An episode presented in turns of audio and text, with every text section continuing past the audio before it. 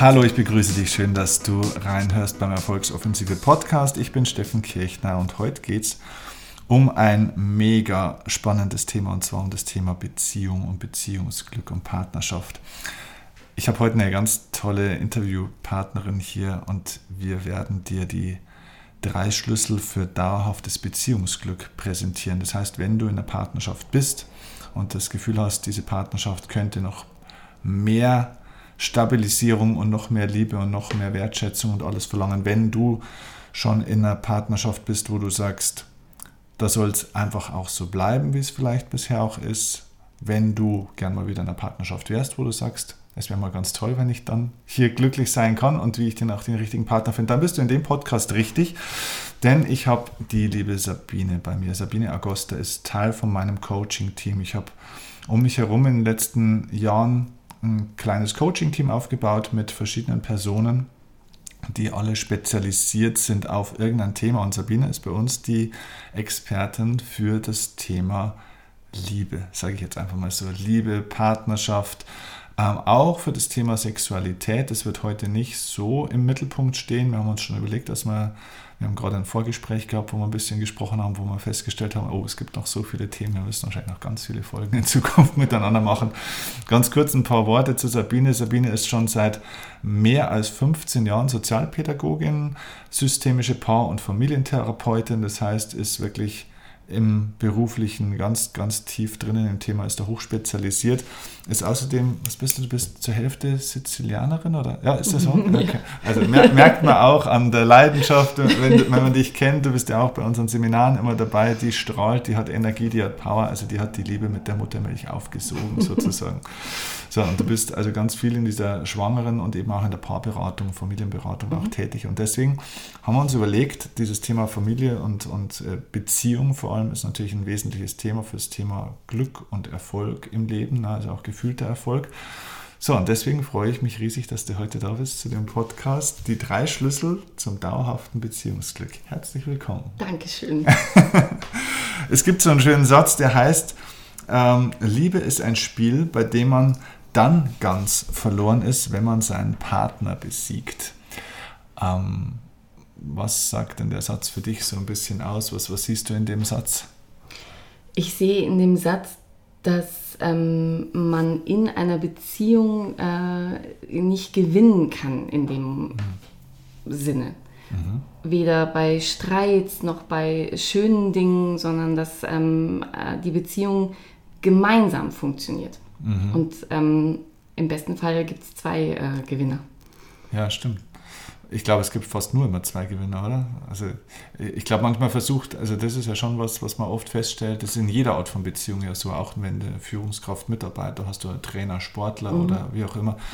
Wenn einer versucht, Sieger zu sein, muss er den anderen zum Verlierer machen. Ne? Ja, das genau. ist ja genau. das Prinzip des Sports.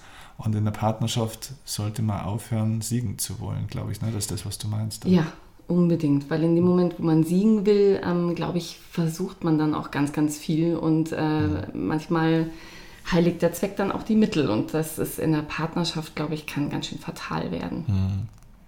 Denkst du auch, dass wir Partnerschaft eigentlich erstmal äh, lernen müssen? Es gibt ja so ein paar Dinge, die hat man eigentlich von Natur aus eigentlich schon so ein bisschen im Blut irgendwie, aber Denkst du beim Thema Partnerschaft, das ist eigentlich ein Prozess, wo man wie beim Lesen und beim Schreiben eigentlich fast von Null anfangen muss? Oder was ist deine Erfahrung? Meine Erfahrung ist, dass wir ja ganz, ganz früh mit Partnerschaft anfangen, weil mhm. äh, wir ja äh, aus dem Mutterleib äh, sofort äh, jemanden haben, ähm, für den wir wichtig sind im allerbesten Falle und die für uns äh, überlebenswichtig ist. Das heißt, eigentlich ähm, sind wir ganz früh schon in der Partnerschaft und in der Bindung. Mhm. Und Bindung ähm, ist das allererste, was uns, äh, was für uns überlebensnotwendig ist. Und mhm.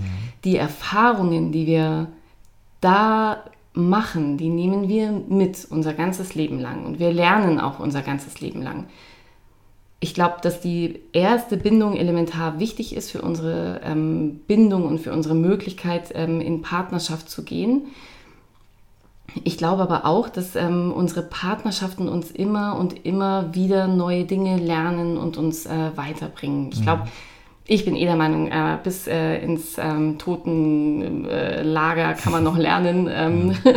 und äh, ich glaube, Beziehung kann man und Partnerschaft kann man sein Leben lang lernen. Mhm. Muss man wahrscheinlich auch, weil man ja eigentlich auch in der Partnerschaft, das ist ja gerade das Spannende an der Partnerschaft, lernst du ja am meisten über dich selber auch irgendwo. Ne? Mhm. Also ich glaube, irgendwo solange, wenn ein Mensch sich zu viel, sich nur mit sich selbst beschäftigt und diese Persönlichkeitsentwicklungsspirale irgendwann, wenn du dich dann nur um dich selbst kreist, dann schließt du einfach einen ganzen, ganzen großen Teil aus, den du gar nicht erkennen kannst, weil du dann anderen Menschen dafür brauchst, der dir auch ganz nah ist. Ne? Ja, unbedingt. Manchmal können wir uns ja auch erst in den Augen äh, von unserem Partner ähm, sehen und, und äh, erkennen. Und manchmal braucht es tatsächlich auch nochmal äh, eine Drittperson, äh, wer auch immer das ist, um äh, uns äh, zu zeigen, ähm, wer der Partner eigentlich ist und wie ich in der Partnerschaft bin. Das ist mhm. auch ganz spannend.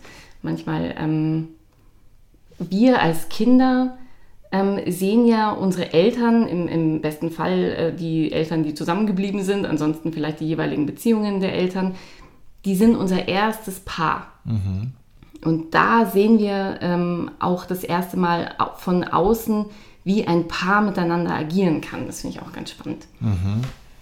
Oft ist es ja dann so, dass die Leute, glaube ich, auch so ein bisschen, naja, die, die Schuld für ihre eigene unglückliche Beziehungsgeschichte oder auch die schon zurückliegenden Beziehungsgeschichten auch so ein bisschen den Eltern geben. Ne? Also, dass sie sagen, ja gut, bei mir war es ja damals schon so und die Mama war mhm. hier und der Papa war da und ich bin ja ein Scheidungskind und so mhm. weiter naja, ich habe es halt nicht anders gelernt. So, mhm. und, und, ich meine, da ist ja auch ein Aspekt dran, bloß ich glaube, Partnerschaft kann man trotzdem auch erlernen, auch wenn man schlechte Startbedingungen bekommen hat, oder? Ja, absolut. Eine, eine, gute, eine gute Partnerschaft mit einem Partner, der ähm, auf uns eingeht und der empathisch ist, der kann uns, es gibt so ein nettes Wort, das heißt nach, ähm, heilen, nachbeeltern. Klar mhm. soll der Partner kein, kein Elternteil sein, um Gottes Willen, das mhm. äh, wäre eine Schieflage. Aber eine, eine, gute Partnerschaft mit einem empathischen äh, Partner kann manche Sachen heilen, die vorher vielleicht ähm, uns Wunden äh, mhm. geschlagen haben. Und ich finde, das ist so ein bisschen, ähm, ich sehe das so ein bisschen zweigespalten. Auf der einen Seite finde ich auch, wir sind alle erwachsen und im Erwachsenen ähm, ich haben wir die Möglichkeit, äh, auch erwachsen zu agieren. Und trotzdem glaube ich aber, dass es äh, durchaus Erfahrungen mit den Eltern gab, die es uns manchmal schwer machen, ähm, in der Partnerschaft so äh, zu agieren, wie wir das für die gesunde Partnerschaft tun sollten. Also ich glaube schon, dass es dass ganz viel in der, in der Bindung zu unseren Eltern liegt, was es uns dann vielleicht leichter macht, äh, in schwierigen Zeiten äh, das gut durchzustehen oder was es uns aber auch manchmal echt verdammt viel schwerer macht. Mhm. Du hast vorhin, wir haben vorhin jetzt schon länger gesprochen, dass du einen schönen Satz gesagt hast, gesagt, unser Verständnis von Partnerschaft ist ja ganz, ganz jung. Mhm. Was meinst du denn damit? Damit meine ich, dass äh, so wie wir momentan Partnerschaft hier in Deutschland in diesem äh, Moment äh, in mhm. 2018 definieren, ähm, nämlich äh, eine, eine Liebespartnerschaft. Das heißt, wir sind zusammen, weil wir uns lieben, nicht weil wir äh, gemeinsam verheiratet worden sind, nicht weil ähm, äh, wir aus ähm, finanziellen Gründen oder aus äh, anderen Gründen dazu gezwungen werden, sondern ähm, weil wir uns den jeweiligen Partner ausgesucht haben. Und das ist tatsächlich eine total ähm, neue Entwicklung. Das war früher ganz, ganz anders. Und insofern ähm, ist das schon auch äh, eine ganz neue äh, Sache, wie man das so alles definiert. Mhm. Ja, das ist ein guter Punkt. Äh, machen sich viele gar nicht bewusst, ja, das mhm. stimmt. Ähm, beim Heiraten ist mir das so, immer so ganz bewusst, wo ich auch immer sage, dass ich, ich persönlich glaube, das kann ich natürlich nicht beweisen, das ist so meine Meinung, ist, dass so viele Ehen nicht funktionieren und dass ja diese Scheidungsrate ja auch, glaube ich, kontinuierlich eher zunimmt, mhm. ähm, liegt auch daran, dass wir mittlerweile aus anderen Gründen heiraten als vielleicht früher, ja. weil man auch ja aus Liebe noch nie geheiratet hat, so ja. wirklich, ne? sondern eben ja, auch aus genau. Machtgründen, aus, äh, weil der eine Grund neben dem anderen Grund lag, aus äh, politischen Gründen, aus was weiß ich was für Gründen. Ne? Oder man wurde eben verheiratet, was ja bis heute in großen Teilen der Welt ja immer noch so ist genau. teilweise. Ne? Ähm, denkst du auch, dass das deswegen oftmals nicht funktioniert, weil, naja, ich weiß nicht, ob heiraten und Liebe, ob das immer so zusammenpasst. Sagt jetzt ein Mann natürlich, ne? ja. Doch, ich glaube, das passt super. ich glaube, ich glaub, das passt super, weil ähm, wir ja in der wahnsinnig äh, coolen Lage sind, äh, dass das jetzt möglich ist. Ja. Und ich glaube, es ist ähm, genauso ähm, eigentlich cool, dass wir in der Lage sind, äh, uns dann auch wieder trennen zu dürfen, mhm. Ähm, wenn okay. wir merken, das passt nicht. Auch wenn man geheiratet hat? Ja, auch wenn man geheiratet hat, weil manchmal ähm, braucht man äh, ja auch etwas, äh, was man trennen kann. Es gibt ja ganz viele Paare, die heiraten, sind ewig zusammen ohne Trauschein, äh, dann heiraten sie und ein Jahr später äh, trennen sie sich. Und ich weiß gar nicht mehr, hast du das gesagt oder hat es jemand anderes gesagt? ein, manche Paare brauchen einen Grund, ähm, um sich dann auch wieder trennen zu können. Hast du das gesagt? Ja, ich glaube, du hast es ja, gesagt. Ja, ja. Ja, die Frage ist halt immer, ob man sich dann sowas versprechen kann. So bis zum Ende deiner Tage und so weiter und so fort. Ne? Das ist der Satz, mit dem ich beim Heiraten immer so ein bisschen ah, schwanger ah. gehe. Weißt du, was ich meine? Ja, kann ich verstehen. Das ist der Punkt, weil ich bin zum Beispiel tatsächlich für mich, da kann ich mich jetzt an der Stelle hier auch mal outen, ich bin kein Fan vom Heiraten tatsächlich, mhm. für mich selber, ähm, weil ich an der Stelle stehe für mich, dass ich sage, dieses Versprechen kann ich nicht geben und möchte ich auch gar nicht geben mhm. bis zum Ende deiner Tage, weil ich glaube, dass es nicht wichtig ist, das zu versprechen. Mhm. Wichtig ist einfach ähm, zu sagen, solange es uns beiden gut tut mhm. an der Stelle. Weil, weil man, ich glaube, heutzutage sieht man schon, dass sich manche Paare zu früh trennen auch. Die Zeiten werden mhm. unverbindlicher. Ähm, früher hat man einfach länger und fester zusammengehalten. Vielleicht auch, weil man musste, nicht unbedingt, weil man wollte.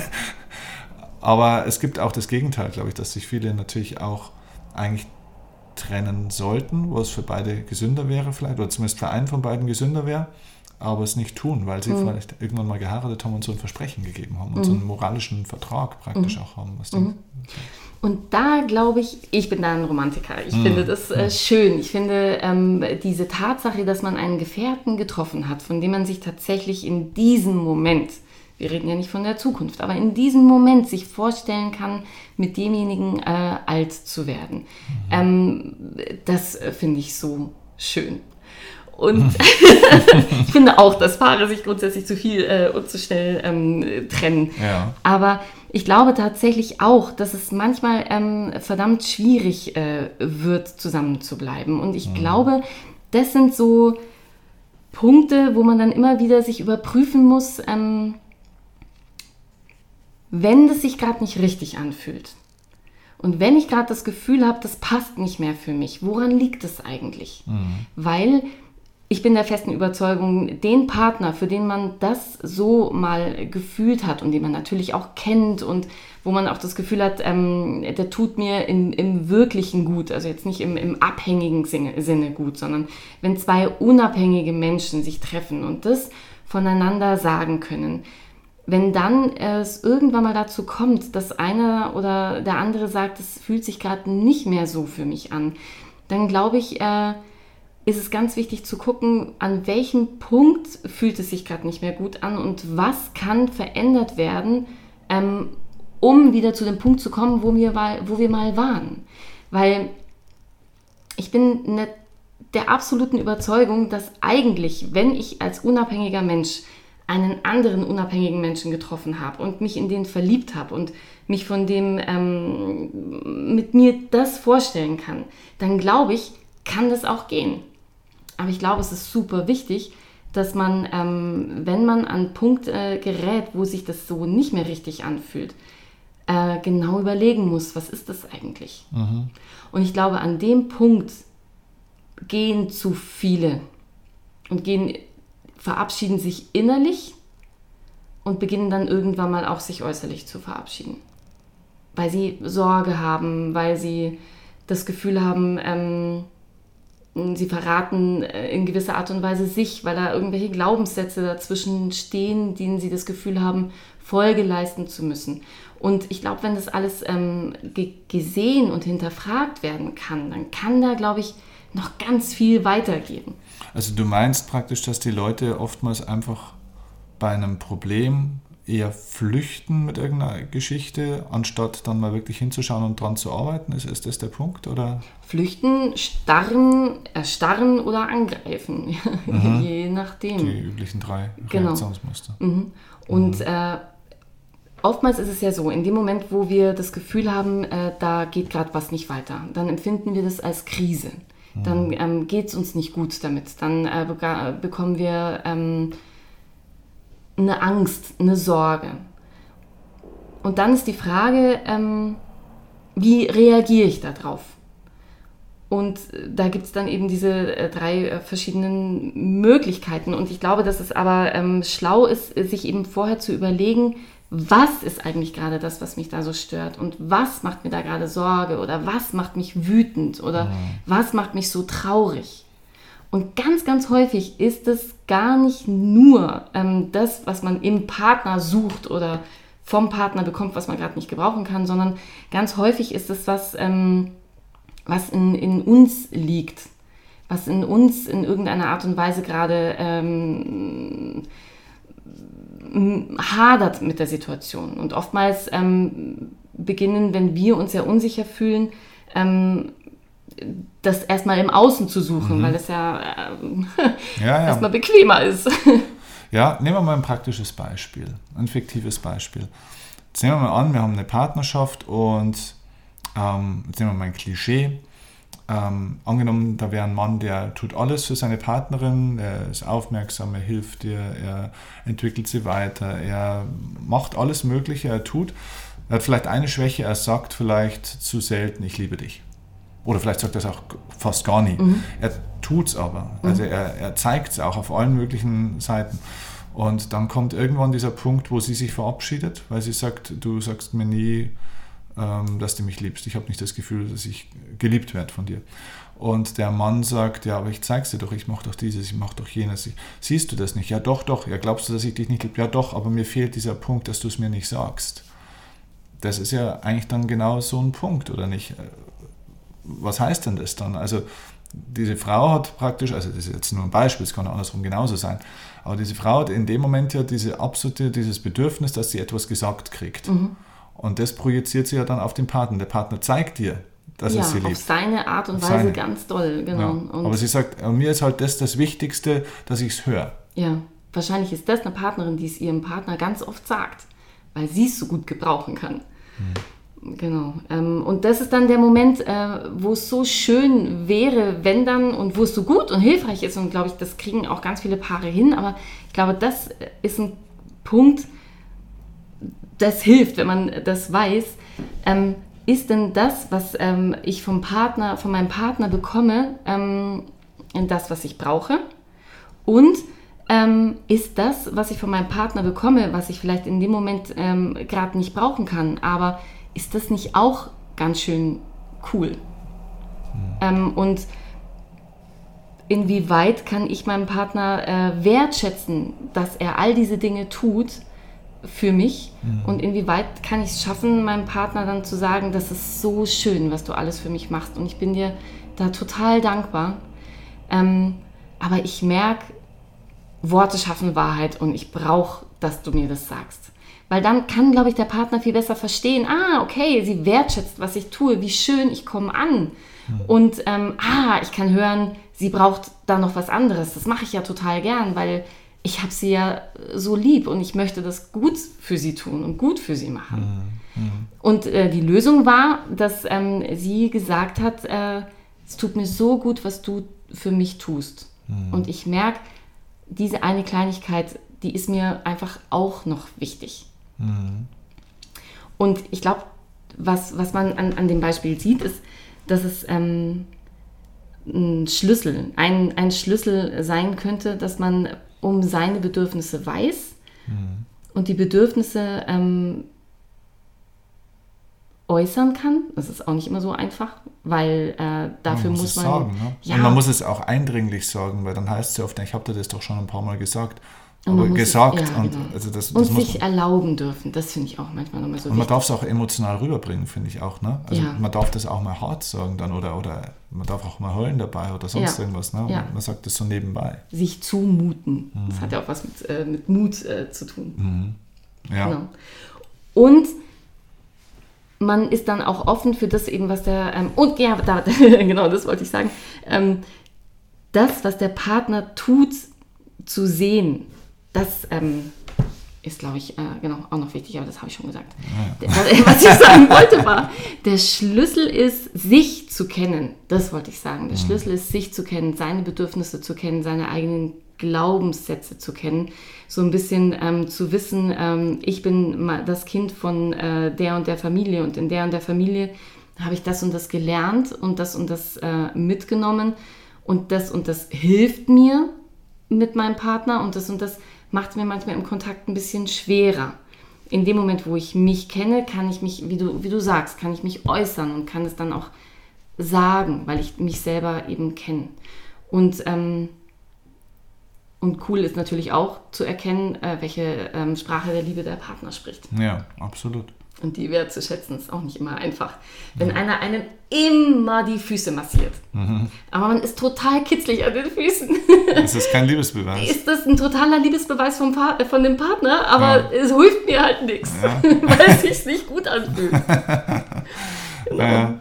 ja, was halt auch oft passiert ist, dass dann eben ein Partner vielleicht... Ähm, und das ist ja bei jedem Menschen so, ne? du hast vielleicht 90% gute Aspekte und hast, fehlen halt vielleicht 10% an den 10% solltest du arbeiten. Ich glaube auch, dass man an den 10% am besten gemeinsam arbeitet, weil mhm. genau deswegen hatte ja der Partner oder die Partnerin die 10% nicht, weil er sie alleine erstmal nicht herkriegt. Mhm. Das ist mein Verständnis von Beziehung, ja. dass ich die 90% oder vielleicht sind es auch bloß 80 oder 70% des Guten, dass ich die wertschätze und groß mache und die 10, 20, 30%, die fehlen, dass ich ihm oder ihr helfe, die zu entwickeln mhm. und nicht eine Forderung, eine Erwartung stelle, so, du, du, das ist ja kein Dienstleistungsauftrag. Ja, ne? Also ja. eine Beziehung ist ja nicht so, ich sage immer, ich bin kein Rabattmarkenheftchen, mhm. wo ich zehn Punkte irgendwie sammeln muss, ne?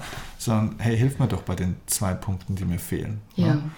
Ähm, ja. Weil oftmals wird es dann so gemacht, an dem anderen Partner fehlen 10% und dann findet man irgendeinen anderen, der gibt dir gerade die 10%, bei dem fehlen aber auch wieder 10% mindestens, vielleicht sogar noch mehr. und dann macht man aus den 10%, die fehlen, für sich gefühlt 100% und dann gehen diese Beziehungen, die eigentlich wunderbar sind, gehen vor die Hunde. Ja. Aus eigentlich tragischen Gründen. Richtig. Ja. So ist es. Naja. Okay. Ähm, das war eine gute Einleitung zum Thema. Wir wollen, wir wollen ja jetzt auch ein bisschen auf den Punkt kommen, denn wir haben den Zuhörern hier, wir haben euch ja die drei Schlüssel versprochen. Was ist denn so die, die Basis, was sind denn so die tragenden Wände für äh, da auf das Beziehungsglück? Und bevor wir über die drei Schlüssel sprechen, sprechen wir erstmal vielleicht über das Gegenteil des Schlüssels, so wie den Schreibschutz praktisch. Ähm, und das ist, ich nenne das jetzt mal der größte Stressor vielleicht oder einer der größten Stressoren für Beziehungen, haben wir vorhin drüber gesprochen. Und du hast gesagt, der größte Stressor, das größte, die größte Herausforderung für Beziehungen, die größte Belastung sind Übergänge. Mhm. Was meinst du mit Übergängen? Mit Übergängen meine ich, ähm, es, ähm, ich sage das jetzt mal, es, gab, es gibt so ein äh, nettes Buch, das war vor ein paar äh, Monaten äh, in der Bestsellerliste ganz weit oben. Das heißt, ich habe es nicht gelesen, aber es hat so einen netten Titel. Das heißt, es ist eine Phase Hase. Mhm, das verlinkt man in den Show Notes. Ja, ich habe keine Ahnung, ob das gut ist, ja, aber ich ja. finde den Namen sehr, sehr nett. Und deswegen glaube ich, äh, all, alles, was wir tun, unser ganzes Leben ähm, besteht ja aus äh, allen möglichen äh, Phasen mhm. und Übergängen zwischen diesen Phasen. Mhm. Ich glaube, die Phase, die uns als allererstes einfällt, ist wahrscheinlich die Pubertät und äh, die äh, ähm, Phase der brutalen Ablösung äh, von zu Hause. Da spreche ich jetzt äh, aus Muttersicht und nicht als, aus jugendlichen Sicht. Mhm. Da würde ich das sonst anders nennen. Ähm, Genau, und ich glaube, dass äh, Übergänge äh, für, für Beziehungen und Partnerschaften äh, eine ganz schöne Herausforderung sind, weil das immer bedeutet, dass ähm, die Versicherung, die wir uns gegeben haben für eine gewisse Zeit, wieder in gewisser Art und Weise auf Probe gestellt wird. Zum Beispiel, wir haben uns kennengelernt und wir haben äh, ein Jahr äh, toll miteinander verbracht und jetzt beginnt es, dass einer oder eine vielleicht ein bisschen mehr wollen würde. Das wäre jetzt zum Beispiel schon mal ein Übergang der oder die kann sich vorstellen, äh, mal mit demjenigen zusammenzuziehen oder äh, ein bisschen ernster einzusteigen. Und dann ist jetzt die Frage, wie reagiert der Partner auf den Übergang? Macht er mit oder sagt er, boah, ich weiß nicht. Mhm. ähm, oder man ist dann zusammengezogen und hat dann im Ikea sich die Köpfe eingeschlagen äh, mhm. wegen der Wohnungseinrichtung und man hat sogar das überstanden oder ob das Bild jetzt an die Wand kommt oder nicht. Ähm, und dann kommt eventuell die nächste Phase. Ähm, wollen wir äh, tatsächlich traditionell heiraten oder ähm, wollen wir das erstmal so äh, belassen? Mhm. Ich finde auch ein wichtiger Übergang ist, ähm, wenn sich zwei Studenten äh, oder, oder Auszubildende kennengelernt haben, die jetzt gerade noch in der Berufsfindungsphase waren, dann ist auch nochmal die Frage, der eine macht vielleicht ein bisschen mehr oder die eine macht ein bisschen mehr Karriere als der mhm. andere. Mhm. Auch da oder, oder ähm, bildet sich weiter. Auch mhm. das, finde ich, ist ein äh, Übergang, was äh, das Paar vor eine Herausforderung stellt, weil es die, ähm, das System, in dem das Paar ist, mhm. äh, wieder so ein bisschen durcheinander wirbelt. Mhm, mhm. Ich komme so ein bisschen aus der systemischen ähm, Richtung. Mhm. Und da hat man ja äh, so das Bild, dass äh, eigentlich alle, ähm, die gemeinsam in Beziehung sind, äh, in einem System miteinander stehen. Mhm. Und dieses System hängt äh, zusammen. Und wenn jetzt äh, der eine ähm, ein bisschen näher ranrutscht, dann überlegt sich der andere, weiche ich aus oder rutsche ich auch dahin. Ne? Also die Bewegung des einen bedingt ähm, die Position des anderen. Und äh, so, finde ich, kann man auch die Übergänge als ähm, Herausforderungen eben sehen. Der eine bewegt sich mehr, der andere bewegt sich ein bisschen weniger. Mhm. Und da ist eben äh, die Frage, wie kann man das gut gestalten? Ein echter Übergang ist ja, äh, da kommt plötzlich ein Kind. Ja. Oder im schlechtesten Fall Zwillinge. Nein, er ist eine ganz äh, super Sache mit Zwillingen, aber ich konnte mir das immer ganz furchtbar vorstellen. Ja. Genau, also wenn halt einfach nochmal ein Dritter äh, dazu kommt, äh, mhm. das ist ein ordentlicher Übergang. Oder plötzlich ähm, sind die Kinder weg. Mhm. Aus dem Haus. Aus dem Haus. Ja. Und äh, dann äh, stehen die zwei, äh, die eigentlich äh, immer für ein gemeinsames Projekt gearbeitet haben, plötzlich da und haben. Ohne Projekt kein Projekt mehr, ja, genau, ja. haben sie erfolgreich abgeschlossen. Das heißt, wenn die in der Zwischenzeit eigentlich nichts anderes hatten, außer ihre Kinder mhm. als Lebenssinn oder als gemeinsames Projekt, ja, ja, dann muss man sich ja die Frage stellen, ja, was machen wir denn jetzt eigentlich noch miteinander? Ne? Richtig. Oder sind wir jetzt fertig? Genau. Und äh, da, ähm, das hat ein, ein Supervisor immer so schön gesagt, er hat gesagt, ähm, das Paar, also in der Beziehung, das Paar ist auch ein Kind. Mhm. Und es muss gut, gut darauf geachtet werden, dass bei all den anderen Kindern drumherum das Kindpaar nicht total verhungert und vernachlässigt wird, weil das Kindpaar bleibt zu Hause, wenn alle anderen Kinder wieder draußen sind. Hm, hm. Ja, das ist wahr. Okay. Ähm, daran glaube ich übrigens scheitern die, die meisten Ehen und Beziehungen und Partnerschaften tatsächlich, dass man sich ähm, dass man genau das, was du sagst, eigentlich, dass man die eigene Partnerschaft nicht als Projekt auch definiert. Das ist jetzt eine sehr männliche, äh, strukturierte Definition, aber die Metapher passt so gut, weil man hat verschiedene Projekte auch gemeinsam. Ne? Es ist ähm, ein Haus baue ich, ne? Ähm, mhm. die Schwiegereltern müssen gepflegt werden, mhm. ein Kind muss ja. auf die Welt oder in die Schule und durchs Leben gebracht werden. So, man hat also verschiedene Projekte und so dieses gemeinsame Projekt, das man mal hatte, das ist irgendwann so eine Selbstverständlichkeit. Wir ja. sind halt zusammen, das ist halt jetzt so, das ja. wird dann so als Gott gegeben hingenommen, so wie wenn ich auf die Welt komme. Und es ist halt nicht. Ne? Es ist halt genauso einfach ein Projekt, wo gearbeitet werden muss dran. Ja, genau. Ja. Und zwar äh, mit viel Liebe. ja, mit viel Liebe und auch mit, mit entsprechender Zeit einfach genau. auch. Ne? Das, das funktioniert nicht so nebenbei. Ich glaube, das ist auch was, was viele versuchen. Sie versuchen zwei Projekte gleichzeitig zu managen. Das ist so mein Eindruck, dass sie, weißt, die haben so eine gemeinsame Aufgabe und denken in, der, in dem Prozess, wie, ich unsere, wie wir unsere Kinder mh, hm, jetzt großziehen und in die Welt schicken oder was weiß ich, ähm, in, dieser, in dem Prozess managen wir unseren Beziehungsprozess auch noch so mit rein. Mhm. Also das wird so ver, ver, vermischt irgendwie, mhm. so weißt du. Also so Familienzeit ist dann auch Beziehungszeit auf einmal. Ja. Ist es nicht. Ja, es genau. sind einfach zwei unterschiedliche Dinge. Ja, zwei unterschiedliche Ebenen. Mhm. Und die Kinder verbitten sich, dass das vermischt wird. Absolut.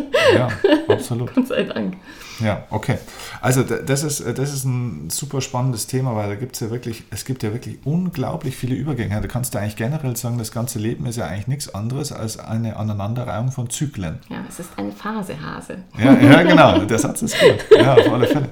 Weil das, das Thema ist ja, du hast ja gemeinsam Übergänge, aber hast auch individuelle Übergänge praktisch. Ja, ne? Genau. Was weiß ich, da geht es ja, jetzt die individuellen Übergänge hast du ja schon gesagt, ne? was weiß ich, Pubertät und dann kommst du Studium und dann hier ein, Job und dann ja. irgendwann mal den nächsten Job, Aufstieg, Karriere, ja. Rente äh, oder auch die Phase vor der Rente, Altersteilzeit ist auch eine eigene Phase. Dann hast du zusammen die Phasen, was weiß ich, diese Honeymoon Stage, die du am Anfang mhm. hast, ne? alles ist rosarot und, und toll. Und bei Kindern hast du diese Phasen. Ne? Kurzem hat jemand einen Satz gesagt, er hat gesagt, Kinder sind nur deswegen so süß, das ist von der Natur so eingerichtet, dass du nicht erschlägst am Anfang. Richtig. und das hat die Natur wirklich schlau gemacht, weil sonst wären wir alle nicht mehr hier. da bin ich auch ziemlich überzeugt davon. Ja. Das stimmt. Was, was braucht man denn, ähm, dass man diese also gibt es was Allgemeines, wo man sagen kann, was braucht man denn, dass man gemeinsam diese Übergänge auch meistern kann, dass man sich da nicht verliert? Also gerade auch wenn ein Mensch jetzt zum Beispiel in einem persönlichen Grad in einem Übergang ist und der andere eben nicht. Mhm. Also manchmal geht ja der, oder meistens geht ja der Lebensweg ja nicht im Gleichschritt. Ja. Was macht man denn, was braucht man denn dafür? Das ist echt ähm, eine gute Frage. Und die Antwort, die hört sich jetzt, also was ich jetzt sagen will, was ich glaube, was ähm, man in dem Moment braucht, das hört sich jetzt voll einfach an. Und ich glaube aber, das ist so schwer in dem Moment. Ähm, ich glaube, wenn man, wenn Übergänge anstehen, dann braucht man ganz viel Milde und Liebe für sich selbst. Um die Möglichkeit zu haben, diese Turbulenzen genauso milde und mit genauso viel Liebe für den Partner ähm, ähm, meistern zu können. Mhm. Weil wenn, wenn ich hart mit mir ins Gericht gehe und wenn ich ähm, mich geißle mit allen möglichen Glaubenssätzen, dann werde ich das ganz sicher bewusst gesagt oder äh, äh, passiv-aggressiv, sage ich jetzt mal, ähm, meinen Partner oder meine Partnerin spüren lassen. Mhm. Und wenn die oder der gerade so äh, im, im, in der Zielorientierung äh, ist. Ne? Sagen wir mal, derjenige macht jetzt ähm, eine Ausbildung vom Rettungssanitäter zu, zum Arzt ja, oder äh, zur, zur Medizinerin, ähm, dann ist der ja in, in, in, dann hat er ja auch schon einen Fokus. Mhm. Und ähm, da bin ich als Partnerin oder als Partner vielleicht nicht immer drin. Mhm. Wenn ich anfange, das jetzt persönlich zu nehmen, weil ich mit mir selbst so hart bin, dann ähm, habe ich eigentlich den Übergang schon verloren. Hm. Weil ähm, wie soll ich äh, wie soll ich den meistern, wenn ich dem anderen nicht ähm, den Moment geben kann, sich zu entwickeln? Äh, das kann ich nur, wenn ich mit mir mich wohlfühle und wenn ich mich ähm, milde mit mir bin und, und äh, Liebe und Selbstfürsorge für mich habe. Mhm. Und das ist, glaube ich, ähm, ein ganz wichtiger Faktor, der ein paar resilient macht für solche Übergänge, der sich total einfach anhört und mega schwer ist, mhm. glaube ich. Ja, absolut. Hm. Sehr cool. Okay, gut. Ähm, das lassen wir jetzt mal so stehen, weil das ist einfach, da ist alles dazu gesagt und da könnte man, da könnte man echt Tage drüber reden über das Ganze. Ne? Aber lass uns mal ähm, zum Kern des Podcasts auch kommen. Mhm. Ähm, die drei Schlüssel. Die drei Schlüssel für dauerhaftes Beziehungsglück. Jetzt müssen wir natürlich so ein bisschen mal zur Lösung kommen. Was ja. braucht man denn, dass, dass, das alles funktioniert, was wir jetzt schon schön skizziert haben mhm. oder was mhm. du vor allem schön skizziert hast? Wir haben vorhin darüber nachgedacht gemeinsam und als ersten Punkt hast du gesagt, so der erste wichtigste Schlüssel war für dich, dass man, na, du hast es so formuliert, dass man, dass man auch weiß, wer man selber ist, dass man sich selbst und aber eben auch den anderen kennt und auch so diese, die Dinge, die man von früher mitbringt. Mhm. Mhm. Was, was meinst du damit? Damit meine ich, ähm, dass es wichtig ist, dass ich um meine ähm, Reaktionen weiß, wenn ein, mein Partner, ähm, ich sag mal, wenn, sage ich jetzt mal, ein, ein Streit mit destruktiven äh, Mustern sich zum Beispiel anbahnt, mhm. dann ähm, jetzt mal einfach ein ganz äh, blödes Beispiel, damit man ungefähr weiß, was ich damit meine, mit ähm, kenne dich und deine Familie und mhm. kenne, was äh, das mit dir gemacht hat und was dich so werden hat lassen, wie du jetzt bist. Rein theoretisch. Man streitet sich ganz dolle. Mhm. So. Der Partner oder die Partnerin sagt, so, jetzt reicht's mal, ich gehe. Mhm. Und jetzt ähm, nehmen wir mal an, ich bin jemand, der ähm, von früher äh, aus meiner Familie und von meiner primären Bindungsperson, wie zum Beispiel von meiner primären Bezugsperson, wie zum Beispiel von meiner Mutter, ähm, wenn die, ein, die hat mich stehen gelassen, manchmal, einfach stehen gelassen, im Zimmer stehen gelassen, vielleicht auch zum Schluss noch irgendwo eingesperrt oder mich einfach, äh, ähm, äh, ja, mit meinen Sorgen, mit meinen Ängsten, und die sind für Kinder ja immer noch mal viel krasser, äh, als, für, als der Erwachsene glaubt, äh, dass das sich jetzt anfühlt, dann werde ich, wenn man es jetzt ganz äh, platt sagt, eventuell eine Person werden, die total das furchtbar findet, wenn ich einfach stehen gelassen werde. Wenn der Partner sagt, so, mir reicht's, ich gehe. Das halte ich kaum aus. Dann werde ich hinterherrennen, dann werde ich dem noch äh, alle möglichen Vorwürfe in den Rücken äh, äh, brüllen, einfach damit derjenige ähm, da bleibt und sich weiter mit mir auseinandersetzt. Meistens hilft es nicht, weil äh, Gegensätze ziehen sich ja manchmal an und dann ist der Partner derjenige, der das total furchtbar findet, wenn einem jemand hinterherläuft, weil der das als total negativ empfunden hat, weil der vielleicht einen Vater hatte, der ihm ständig hinterher äh, gefetzt ist. Ne? Der empfindet das als Bedrohung. Das heißt also, der eine will hinterher, der andere will nur so schnell wie möglich weg.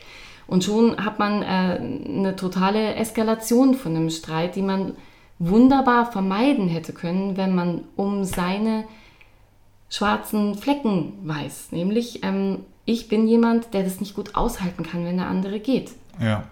Dann ist es gut, wenn ich sage, du, pass auf, wir können jetzt aufhören, aber bitte bleib da. Lass uns einfach zehn Minuten Pause machen und dann reden wir weiter.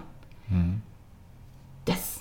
Ja, also das ist perfekt. Ich kann wirklich, ich habe genau das so erlebt. Also mit einer Freundin, die ich mal hatte, wir waren an einem ähm, an einem Strand und wir sind spazieren gegangen und irgendwie, sie hat dann irgendwie bei ein, zwei Frauen hat sie mal gesagt, nein, die hat aber eine bessere Figur als ich und so weiter. Also, aber es war so ein bisschen Fishing for Compliments, so hatte ich zumindest das Gefühl. War es vielleicht gar nicht, aber ich hatte so das Gefühl und ich war irgendwie genervt damals davon.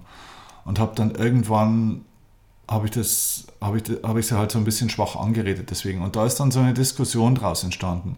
Und ich weiß nicht warum. Ich habe dann irgendwann damals gesagt, ach, du was, ich habe da keinen Bock drüber zu reden. Und bin, habe die alleine am Strand stehen lassen und bin halt dann gegangen einfach. Das ist danach zu einem unfassbaren Eklat geworden. Das, das sind echte Fetzen geflogen. Ähm, war Gott sei Dank nur kurz, war nur eine Stunde und so, aber es war richtig krass und äh, das ist eigentlich ganz untypisch, weil wir eigentlich nie gestritten haben miteinander. Ja. Und das war ein unglaublicher Eklat und zwar genau deswegen. Und ja. das ist mir dann in der Stunde auch bewusst geworden, dass man gedacht hat, warum, äh, warum flippt die denn jetzt da so völlig ja. aus?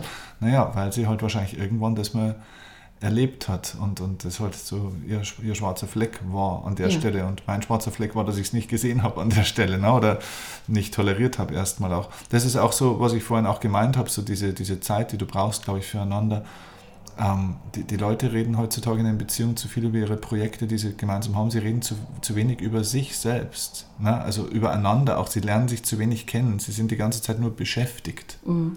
Sie hätte sagen sollen, Schatz, ich weiß, es mag dich nerven, aber ich würde jetzt total gern hören. Und wenn es nicht stimmt, ist mir wurscht. Aber ich bin hier die Figurkönigin. Mhm. und dann äh, mhm. hättest du das äh, ihr gut sagen können, genau. Aber damit, äh, da hätte sie sich eben ähm, ja, oder sie hätte, mir, sie hätte mir damals natürlich auch sagen können, hey, pass mal auf, wenn du mich da stehen lässt, dann erinnert mich an das, an das, das und so. Warum ist mir ja. das damals auch passiert und es hat mich mega verletzt. Ne? Ja. Aber gut, ich meine, das ist natürlich auch von außen immer leicht gesagt. Wenn du selber in der Kiste sitzt, emotional, bist ja. du natürlich auch nicht so entspannt. Aber umso wichtiger ist es, dass man miteinander spricht. Und das nächste Mal sagst du, Schatz, du hast die beste Figur hier, ist doch klar. ja, das habe ich ja davor die ganze Zeit damals gesagt. So, ja. Ach, danke, manchmal muss man es mehrere Male hören. Ja, ja, Und genau. manchmal ist es auch einfach nicht genug. Ja, ja, ja, manche Dinge können nie, können nie genug sein. Genau. Ja. ja, deswegen empfehle ich auch immer Paaren grundsätzlich, äh, habe ich auch selber sehr gute Erfahrungen gemacht, tatsächlich miteinander Persönlichkeitstests zu machen. Mhm. Da kannst du natürlich auch nicht alles rauskriegen, aber also wir arbeiten ja hier bei uns im Team auch mit dem Reisprofil ja. ganz viel. Ne? Ähm, das finde ich total cool, sowas in der Partnerschaft zu machen, weil du da genau das, äh, den Effekt hast, den du vorhin gesagt hast, du erfährst schon so viele ja. Dinge über den anderen und kannst so viele mögliche Konflikte im ja. Vorfeld schon antizipieren. Ja. und vermeiden. Wobei ich glaube, vielleicht kommst du trotzdem an Punkte, ne? mhm. ne? weil ähm, manchmal kommen die ja sehr viel schneller daher, als man es selbst ähm, merkt. Aber ich glaube, dass man dann durch das Wissen voneinander auch so viel schneller da wieder rauskommt. Ne? Mhm. Und, und mit so viel weniger ähm, äh, Eskalationspotenzial. Mhm. Ja. Also ich glaube, ich glaube, so ganz verhindern, dass man an die Punkte kommt, tut es das nicht. Aber ähm, ähm, ich glaube. Den Konflikt besser managen. Viel besser. Mhm. Und das ähm, und Konflikte sind ja, ähm, die kann man ja kaum vermeiden. Ne? Aber du kannst mhm. die Eskalation aus dem Konflikt vermeiden. Und die ist das, was so schmerzhaft ist. Die, mhm. Diese, diese ähm, Eskalation in Konflikten und in Streits. Mhm. Und ähm, die kann man ähm, eben gut. Es gibt so ein äh, ähm, ganz tolles Buch von, von einer Professorin, die heißt Katharina Klees. Und ähm, das ist ein Fachbuch. man muss sich da ganz schön durchwälzen, aber es ist ein äh, tolles Buch. Und die erklärt es ganz toll, was in Streits, also was bei Streits ähm, neurobiologisch so ein bisschen funktioniert und äh, also was da so passiert. Und ganz, ganz rudimentär äh, gesagt ist, ähm, ich glaube, es war die Amygdala, wenn die Amygdala beschließt, dass da dieser Streit, diese Konfrontation, die jetzt gerade geschieht, bedrohend ist, ähm, dann äh, schaltet, ich glaube, es war der Neokortex, einfach ab. Das ist ja mhm. das Bewusste. Ne? Und dann ähm, wird äh, diese Bedrohungssituation sofort in, sie nennt es Reptiliengehirn, ich mhm. weiß nicht, ob man es wirklich so nennt. Dann Angriff, Flucht oder Ganz Stauung. genau. Mhm. Und wenn sozusagen die Amygdala das dahinter äh, ähm, gesteuert hat, dann hat man eigentlich kaum mehr eine Möglichkeit, aus der Eskalation rauszukommen. Ja, weil du auch nicht mehr logisch rational denken Richtig. kannst. Ne? Und da machst du, was du gelernt hast, äh, vom Tiger wegrennen, äh, zu äh, erstarren und, äh, oder umbringen. Ja, genau, oder angreifen. Voll drauf. Genau. Ja, das ist dann das, wo man dann oftmals Dinge sagt, die einem dann kurz dann auch wieder leid tun, Total weil man dann tun. wieder rational denkt Richtig. und sagt, oh meine Güte, was habe ich da eigentlich gesagt? Ganz genau.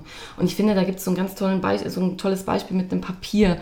Wenn, äh, wenn man sich jetzt vorstellt, ich habe hier ein ganz wunderschönes, äh, glattes Druckerpapier vor mir. Mhm. Und ähm, jetzt zerknülle ich das ganz, ganz feste und jetzt ähm, äh, blätter ich es wieder auf. Mhm. Dann ist es zwar wieder offen, aber es ist nie wieder so glatt, wie es vorher mal war. Mhm. Und so kann man sich das vorstellen ähm, in, einer, in einer Eskalation, wenn einer ähm, voll losgeht und äh, der andere eventuell dann noch nicht ganz eingestiegen ist. Mhm.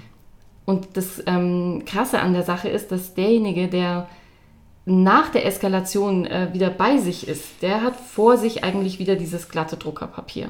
Aber derjenige, der die Eskalation abgekriegt hat, der hat das zerknitterte Papier und das wird nie wieder so gerade, wie es mal war.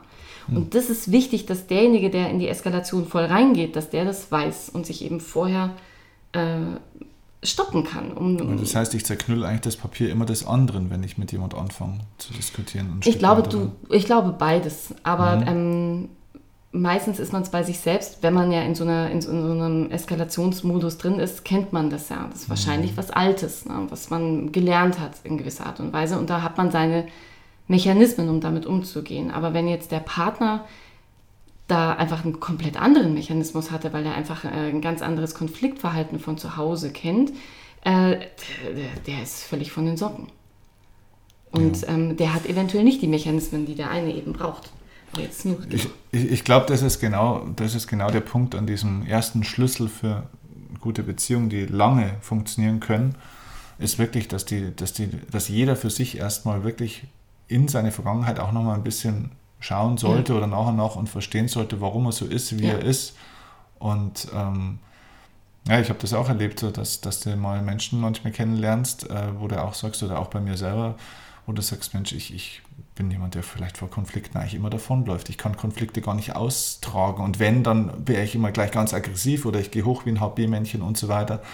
Und ich glaube, wenn du keine Konfliktfähigkeit hast, dann hast du auch irgendwann keine Beziehungsfähigkeit mhm. an der einen oder anderen Stelle mehr. Ne? Ja. Ähm, ja, genau. Also auch so die, die, der Mut und die Entschlossenheit an sich selbst wirklich zu arbeiten und die eigene Vergangenheit trotzdem ein Stück weit auch zu heilen ist wahrscheinlich der, der Schlüssel, ist ja. einer dieser Schlüssel. Ne? Und das muss man sich ganz schön trauen. In mhm. manchen Fällen, glaube ich, ähm, weiß ich auch nicht, ob, also in, ich sag mal, in den allermeisten Fällen ist es gut möglich, weil da keine so großen Traumata äh, geschehen sind. Da kann man dann schon mal hingucken.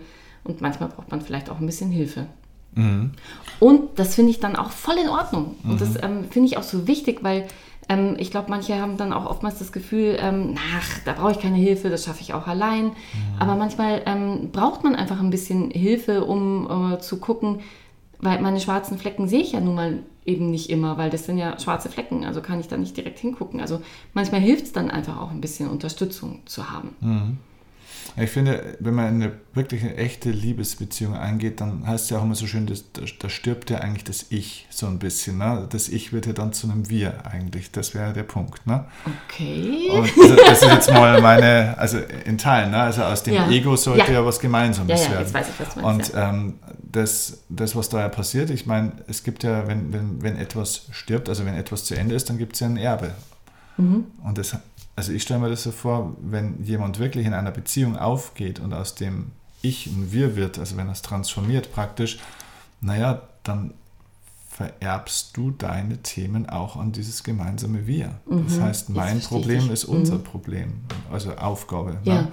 Und ich glaube, das muss man immer verstehen, dass ja. wenn meine Partnerschaft aufgeht, es sind deine Themen unsere Themen auf einmal. Ne? Also es ja. ist nicht mehr meine Sache, sondern ja. es ist eben auch unsere Sache, weil es einen Einfluss oder eine Auswirkung hat auf das ja. Gemeinsame. Ne? Genau. Okay, also das war der erste Schlüssel, sehr gut. Äh, der zweite Schlüssel, den du gesagt hast, der hört sich so ein bisschen scheinbar banal an, das war dieses Thema Wertschätzung und Dankbarkeit. Mhm. Hm, was hast du denn da im Kern damit gemeint? Weil es ist nicht so banal, wie es äh, klingt. Nein, mhm. genau. Ich glaube, das ist ähm, so viel, so viel wichtiger, als es jetzt eben erstmal äh, klingt. Ja. Und ähm, ein, ein Supervisor von, von mir hat den Satz gesagt, wenn der Weg vom Ich zum Du zur Zumutung wird, da, äh, da beginnt die, äh, die echte Arbeit. Und das bedeutet, was ich sagen will, ist Wertschätzung und, ähm, und Dankbarkeit sind ähm, in, in jeder Art und Weise ähm, wichtig für den jeweiligen Partner zu hören. Ähm, Worte schaffen Wahrheit. Mhm. Und ich kann ja total äh, wertschätzen, äh, dass äh, meine Frau ähm, immer den Einkauf macht. Ähm, und ich finde das super, dass sie das macht. Wenn ich das jetzt aber nicht sage, ähm, sondern vielleicht auch mal tatsächlich auch genervt bin, weil ich an einem äh, Samstag was Schönes mit ihr machen will und ähm, sie muss aber noch zum Einkaufen gehen oder auch genau andersrum, mein Partner muss dann noch zum Einkaufen gehen, ähm, dann kriegt es plötzlich äh, so eine Schieflage. Ne? Also ähm, mein Partner ist genervt, weil ich was äh, für uns tue. Mhm. Und das passiert, glaube ich, so häufig ein, ein Familienvater, ja, frisch äh, Kind äh, bekommen und ähm, bei denen ist jetzt vielleicht gerade mal die klassische Aufteilung, die Frau bleibt jetzt erstmal zu Hause und er äh, geht arbeiten. Fühlt den ganzen äh, Druck äh, von, ähm, ich bin jetzt Familienvater, ich muss jetzt äh, Schubkarren voller Geld mit nach Hause bringen, um meine Familie zu mhm. versorgen. Ähm, und arbeitet dann vielleicht auch echt hart und hat da vielleicht nochmal ein Meeting und ähm, schafft es nicht, um, um halb sieben äh, zu Hause zu sein, sondern um Viertel vor sieben. Kommt nach Hause und hat wahrscheinlich vielleicht eventuell, manchmal habe ich das schon mitbekommen, dann eine total aufgelöste Frau äh, ähm, mit einem Baby äh, äh, vor sich und sagt, boah, wo bist du gewesen? Das darf doch nicht wahr sein. Ich habe so auf dich gewartet. Das kann ja wohl nicht wahr sein. Du musst mal Prioritäten setzen. Mhm. Dann tut er was für die Familie mhm. und wird dafür äh, geschimpft. Ja. Das bekommt so eine ganz blöde ähm, äh, Schieflage. Ja. Und wie cool ist das, wenn die Frau es schafft zu sagen, boah, ey, echt die Viertelstunde, kannst du jetzt nicht vorstellen, wie ätzend die war, weil ich habe so auf dich gewartet. Aber eigentlich bin ich total dankbar dafür, dass du so viel arbeiten gehst. Mhm. Lass uns trotzdem über die Zeiten reden. Ja, Aber, ähm, oder ähm, ich bin total genervt, weil ich wollte eigentlich einen Ausflug machen und jetzt sagst du, du musst noch einkaufen gehen, aber ich weiß, du tust es für uns. Ja. Und deswegen danke ich dir. Mhm. Äh, und plötzlich ist die Schieflage weg. Mhm. Plötzlich hat derjenige, der, der sich so äh, die Haxen ausreißt, nicht mehr das Gefühl, ähm, äh, dafür auch noch nicht nur nicht Wertschätzung zu bekommen, sondern dafür auch noch Ärger zu kriegen. Mhm. Und äh, die Wertschätzung und die Dankbarkeit, die ich in dem Moment zum Ausdruck bringe, die fällt mir wahrscheinlich schwer, weil mhm. ich eine eigene Agenda habe. Mhm. mhm. Und trotzdem bringt die so viel wieder ähm, ins Reine. Ins Reine, genau. Mhm. Also macht es wieder gerade. Mhm. Und äh, wenn man das jetzt so sieht, sieht man plötzlich, dass Wertschätzung und Dankbarkeit plötzlich eben nichts mehr Triviales mehr Genau. ist, sondern echt ähm, einfach äh, äh, so wichtig, um die Balance, äh, die, die, die wir brauchen, um uns wohl zu fühlen, Ja, Ähm, ja, sind. Genau. ja. Es hat eine tiefe Komponente, ja. auch was es im Alltag bedeutet, einfach Ja. so umzusetzen. Mhm. Genau. Weil Es ist, eine, es ist zwar eigentlich ein ganz einfacher Punkt, aber kein leichter Punkt. Ja. Und ganz manchmal rührt es ja ähm, an, eventuell macht ja mein Partner oder meine Partnerin was für mich, wo ich eigentlich einen inneren Glaubenssatz habe, dass nicht sie oder er das machen darf, sondern eigentlich müsste ich das machen. Ganz banales Beispiel, zum Beispiel ähm, junge Familie, der Vater ist zu Hause und die Frau geht ganz viel arbeiten. Weil der Vater ist selbstständig und hat vielleicht gerade nicht so viele ähm, Projekte und die Frau ist angestellt und hat das sicherere Einkommen. Ähm, und arbeitet halt auch von zu Hause am Laptop und so. Und der Vater sitzt zu Hause mit seinem Kind und hat irgendwie ein blödes Gefühl, weil er sich denkt, das gefällt mir nicht, wie verschoben das hier ist. Ja? Irgendwie bin ich doch hier der Tiger. das geht so nicht. Und ähm, schafft es aufgrund von diesem schlechten Gefühl ähm, nicht seiner Partnerin zu sagen, ey, wie cool, dass du so viel arbeitest und uns hier gerade absicherst. Weil ich mich so schlecht dabei fühle. Und da ist dann eben äh, die, die, die Brücke zum anderen, wenn eben der Weg vom Ich zum Du zur Zumutung wird, wenn ich die aber trotzdem gehe, weil mir die Partnerschaft und der Partner so wertvoll und so wichtig sind, dann schaffe ich eben wieder ein Gleichgewicht. Insofern, Worte schaffen Wahrheit. Mehr Wertschätzung und Dankbarkeit. Ich hoffe, jetzt- mein Mann hört das. Habt, okay, ein kleiner Wink mit dem Zaunfall. Ja, ihr hättet ihre Handbewegung jetzt sehen müssen. Wir müssen das alles irgendwie dann doch mal per Video machen. Na gut, okay. Also, äh, der zweite Schlüssel, Wertschätzung und Dankbarkeit. Halt, Jetzt muss ich aber sagen, ich habe einen tollen Partner. Großartig. Ich, bin, ich schätze ihn sehr und ich bin total dankbar. Das musste ich jetzt noch sagen. Sehr gut, okay. Also, so viel Zeit muss sein. Genau. So, der dritte Schlüssel für dauerhaftes Beziehungsglück. Hast du gesagt, ähm, da haben wir vorhin eigentlich schon so am Rande jetzt eigentlich schon so ein bisschen mit drüber gesprochen, man muss unbedingt auf die Partnerschaft aufpassen. Du hast vorhin schon den Satz gesagt, das Paar ist auch ein Kind. Ja, genau. Die Partnerschaft ähm, ist äh, ein, ein Kind, was ähm, Aufmerksamkeit braucht und, und Pflege und Fürsorge. Genau. Weil äh, wenn ähm, wir gemeinsam sind, dann ist die Gemeinsamkeit und äh, das, was wir äh, füreinander empfinden und das, was wir füreinander tun und die Dinge, die wir miteinander tun, ähm, alles Futter für, für das äh, Kind Paar, Partnerschaft, Beziehung. Das hört sich jetzt irgendwie blöd an, aber ich hoffe, es kommt rüber, was ich meine. Hm, Ja, klar. Und manchmal hat man ja so viele äh, Projekte im, im Außen. Also jetzt, wenn ich jetzt mal wieder ein Beispiel mache, jetzt nehmen wir mal an, ich komme aus der schwangeren Beratung, deswegen geht es ganz viel bei mir um, um Familie, also Familie mit äh, Kindern. Aber jetzt nehmen wir mal an, ein Paar und ähm, ein Paar hat ein Kind. Und beide, nehmen wir jetzt einfach mal an, sind selbstständig. Ich finde immer, eine Selbstständigkeit ist irgendwie auch ein Baby. Ne, ist auch ein Kind. Ja. Weil das braucht ordentlich äh, Fürsorge und das tut niemand anderer außer du selbst, weil du Absolut. für sorgst es. Bist dafür verantwortlich. Richtig. Ja. hm. Das heißt also, nehmen wir jetzt mal an, die beiden äh, ähm, sind selbstständig und haben ein Kind. Wenn man das jetzt mal in der Metapher sieht, dann haben die schon mal drei Kinder. Jetzt, ähm, sage ich mal, haben sie auch noch vielleicht ihre inneren Kinder zu versorgen. Dann haben wir da schon fünf. Und ähm, wenn da jetzt auch noch wir uns das anschauen, dass die Partnerschaft ein Kind ist, äh, dann haben wir da sechs Kinder, die zu versorgen sind.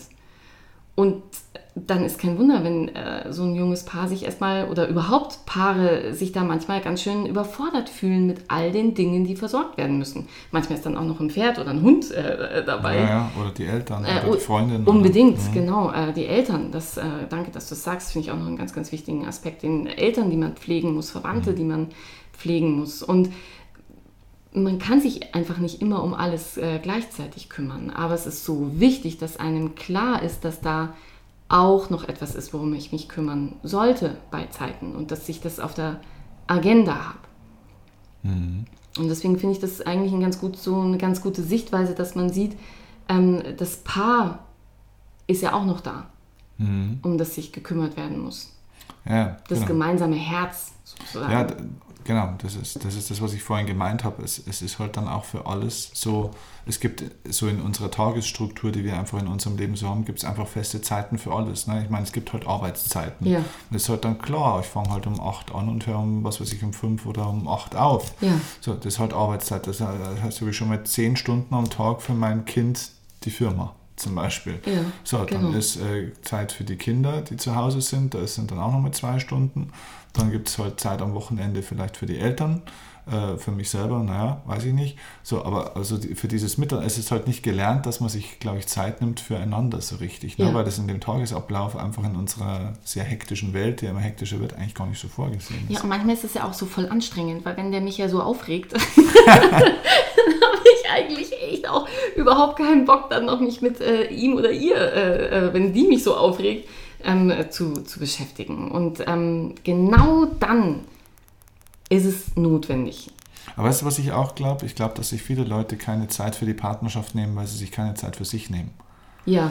Weil, weißt du, das habe ich oft gesehen bei Leuten, die die dann, ähm, die wissen, dass sie sich Zeit für einen Partner oder Partnerin nehmen sollten und dann machen sie es vielleicht manchmal auch, aber sie sind nicht mit dem Herzen dabei, weil ja. sie eigentlich ein ganz anderes Bedürfnis haben. Ja. Sie, sie, brauchen erstmal für sich selber auch Absolut. Zeit. Ne? Und, ja. und weil, weil das Bedürfnis so groß ist, können sie die andere Zeit und Aufmerksamkeit dann nicht investieren. Absolut. Da finde ich ist zum Beispiel ein ganz gutes Beispiel, ähm, wenn, wenn, wenn äh, ein, ein Kind äh, kommt und eine Frau äh, da halt erstmal auch von, von der Sexualität her gerade nichts kann. Mhm. Ja, also sich äh, äh, da einfach nicht das Gefühl hat, dass da gerade eine Baustelle ist, die für sie äh, gut ist. Mhm. Ähm, dann ähm, würde ich jetzt zum Beispiel sagen, hilft es nichts, wenn die zwei sich äh, Zeit nehmen, um wieder äh, eine gemeinsame Sexualität haben zu können weil da ist die Frau einfach noch gar nicht so weit. Die fühlt sich vielleicht noch total unwohl mhm. und nicht, ähm, nicht schön und ist vielleicht auch einfach so gesättigt von, von der Körpernähe mhm. mit dem Baby, dass sie gerade gar nichts anderes zulassen kann. Und mhm. da wäre, wie du total richtig sagst, das ist ähm, elementar. Die braucht erstmal Zeit für sich, um sich wieder annehmen zu mhm. können, um Abstand. sich gute, ja, um mhm. gute Sachen für sich tun zu können. Mhm. Und dann wenn der Partner das schafft, das ähm, ihr gut geben zu können, dann äh, ähm, wird er sehen, äh, äh, wie gut das war, ne? weil die Frau dann ähm, da einfach nochmal viel ganz, ganz anders äh, da wieder rangehen kann an die ganze Sache mit, mit Zeitabstand und, und viel Fürsorge für sich selbst. Mhm. Sehr cool, ja. Vorhin hast du auch so schön gesagt, ähm, der Unterschied zwischen, also ich sage das jetzt mal in meinen Worten, der Unterschied zwischen Freundschaft und Partnerschaft ist ja eigentlich eh der Sex in erster Linie auch Stimmt. nur. Ne? Ja, genau, das finde ich. Also ich finde, dass, äh, ja, finde ich, äh, der Unterschied zwischen einer guten Freundschaft und ähm, was ich finde, was Paare eigentlich echt sein sollten, ja. gute Freunde, das ist so wichtig. Sonst ist ja auch kein Paar, sonst ist es ja nur eine Affäre. Ja, mhm. die, es ist so hilfreich, wenn man, wenn man sich mag, wenn, man, wenn man Freunde äh, mhm. ist. Und ähm, der einzige Unterschied zwischen guten Freunden und einem Liebespaar ist die Sexualität. Hm, das ist eine coole These, ja. Und die ähm, ist wichtig, total wichtig und sollte äh, auch immer im Auge behalten werden. Weil die versichert uns, dass wir noch ein Paar sind und eben keine Freunde mehr. Und ähm, Freunde müssen sich nicht immer sehen und äh, können auch andere Freunde haben. Mhm. Und wenn ich irgendwann die Sexualität ein bisschen verliere, aus welchen Gründen auch immer, oder ein Partner kann es vielleicht nicht so ausleben oder nicht so zulassen oder was auch immer, dann wird man vielleicht in der Partnerschaft mehr auf einmal Freunde und ja. zu meiner, zum Freund sage ich vielleicht halt auch nicht so leicht, ich liebe dich. Oder, ja. ja also da bin ich natürlich auch ein bisschen distanziert, ja. also nicht so ganz so kuschel, kuschel und so. Genau. So, also das ist dann diese Abwärtsspirale, die immer passiert. Ne? Und das ist ein ganz fieses Paradoxon, weil ähm, in der Partnerschaft tut uns ja auch die Bindung gut. Mhm. Ne? Also die, diese, diese Sicherheit, die wir ähm, in dieser Partnerschaft haben.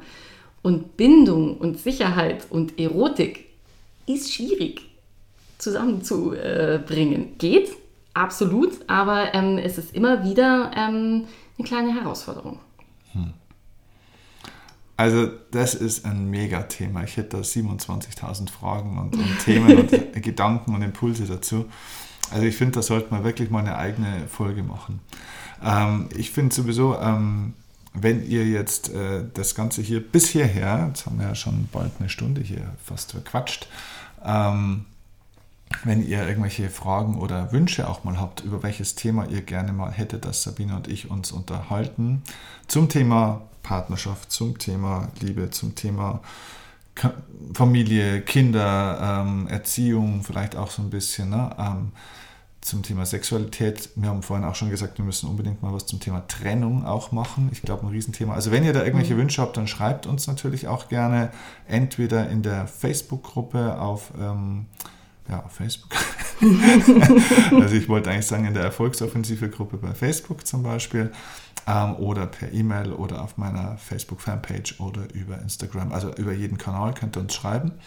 Ähm, wenn ihr Lust habt, die Sabine mal zu konsultieren, mit ihr zu arbeiten, vielleicht sogar, wenn ihr da ein Thema habt und mit ihr als Coach arbeiten wollt, dann gibt es da diese Möglichkeit, aber nur über uns direkt. Das heißt, über mein Coaching-Team. Wir schreiben euch unten in die Show Notes die E-Mail-Adresse von Sabine, das ist nämlich sabine.agosta.steffenkirchner.de. Da könnt ihr habe ich irgendwas Falsches gesagt? Nein, nein, nein hast du geguckt? okay, genau. Ihr könnt die Sabine darüber kontaktieren und ähm, dann werden wir euch miteinander connecten und die Sabine kann euch bei eurem Thema dann auch als Coach zur Seite stehen. Ähm, ja, danke, das war mega gut. Also voll ja, cool. Dein Erstlingsinterview. Ne? Ja, äh, absolut. Ähm, genau. War voll gut. Ähm, Schweißnass. hast du noch irgendeine eine letzte Botschaft, die du an die Menschen und Paare draußen loswerden willst für dieses Mal? Weil wir werden mit Sicherheit noch ein paar Mal was machen miteinander, weil das war super.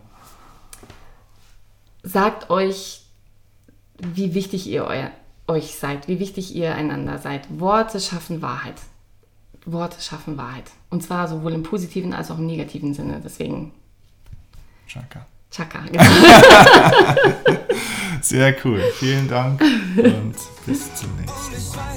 bei mir Tag und Nacht, ganz egal wohin uns dieser Weg auch führt. Mit dir wage ich den ersten Schritt, nur mit dir komm